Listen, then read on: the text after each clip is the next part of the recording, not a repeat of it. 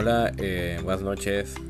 Eh, estoy pensando cosas, meditando cosas y, y quiero contarles una, una, anécdota y quiero luego platicarles por qué es que es esta anécdota o, o por qué tiene, tiene sentido. Bueno, eh, el año pasado, en, no, miento, el año no recuerdo si fue en 2020, me parece que fue en el 2020. Este, más seguro que sí. No recuerdo la temporalidad exacta, pero, pero fue en 2020 o 2019. Con el tiempo de pandemia, pues las cosas están medio, medio raras, ¿no? Pero bueno, eh, un día caminando por el malecón encontré a una de estas personas que, que se dedican a, a vender jugos de naranja y le compré un jugo de naranja. ¿Y cuál fue mi sorpresa? Que era un jugo delicioso. Creo que el jugo más rico que me he tomado en toda mi vida. Yo te podría decir que era el jugo perfecto. Un jugo de naranja perfecto. Era frío, pero no intomable.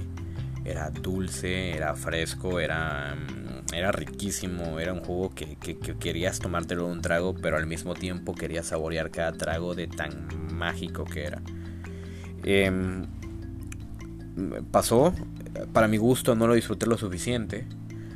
En otra ocasión, dos días después, tres días, no importa el tiempo, fui a comprar otro jugo y está terriblemente ácido, está feo. Y en otra ocasión volví a comprar el jugo en el mismo lugar con la misma persona y no era rico y no era y ya no era ni siquiera la mitad de bueno o una parte de bueno del jugo perfecto. Y seguí comprando más jugos hasta que me aburrí de comprar jugos porque ningún jugo era mm, pues tan rico. Sí había un jugo que, uno que otro jugo que sabía bien, que, estaba rico, pero, pero no era perfecto, no era el jugo perfecto de aquel, de aquel momento. Entonces, eh, yo creo que, que esto pasa con, con, las personas, yo creo que esto pasa eh, con los momentos de la vida. Hay momentos hay personas, hay compañías que son el jugo de naranja perfecto. Y mm, a veces no lo saboreamos tan bien como, como quisiéramos. Y curiosamente nos damos cuenta de que son el jugo de naranja perfecto cuando el próximo jugo de naranja no es ni la mitad de bueno. O es bueno pero no le llega al margen de perfección. Entonces, eh, empieza a tener valía cuando ya no existe, cuando ya no lo tienes, cuando ya solo es un momento que pasó y que quedó fugaz y que quedó como en ese lapso de, temporalidad y, vive en la memoria.